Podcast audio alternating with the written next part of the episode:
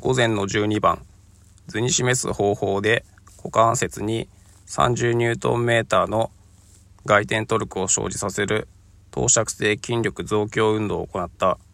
作用点 B の力として正しいのはどれか。1 1.5kgF 2 10.2kgF 3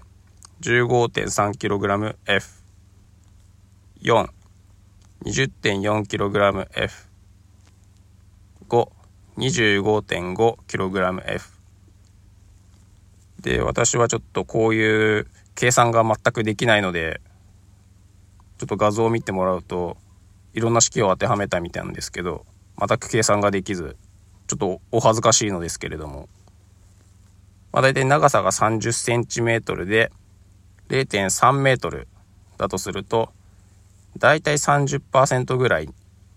になるのかなと考えまして30ニュートンメーターの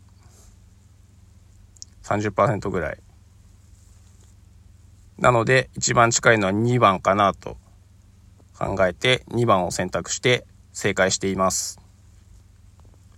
今回ちょっとあまり解説になっていなかったので申し訳ないですが以上になります。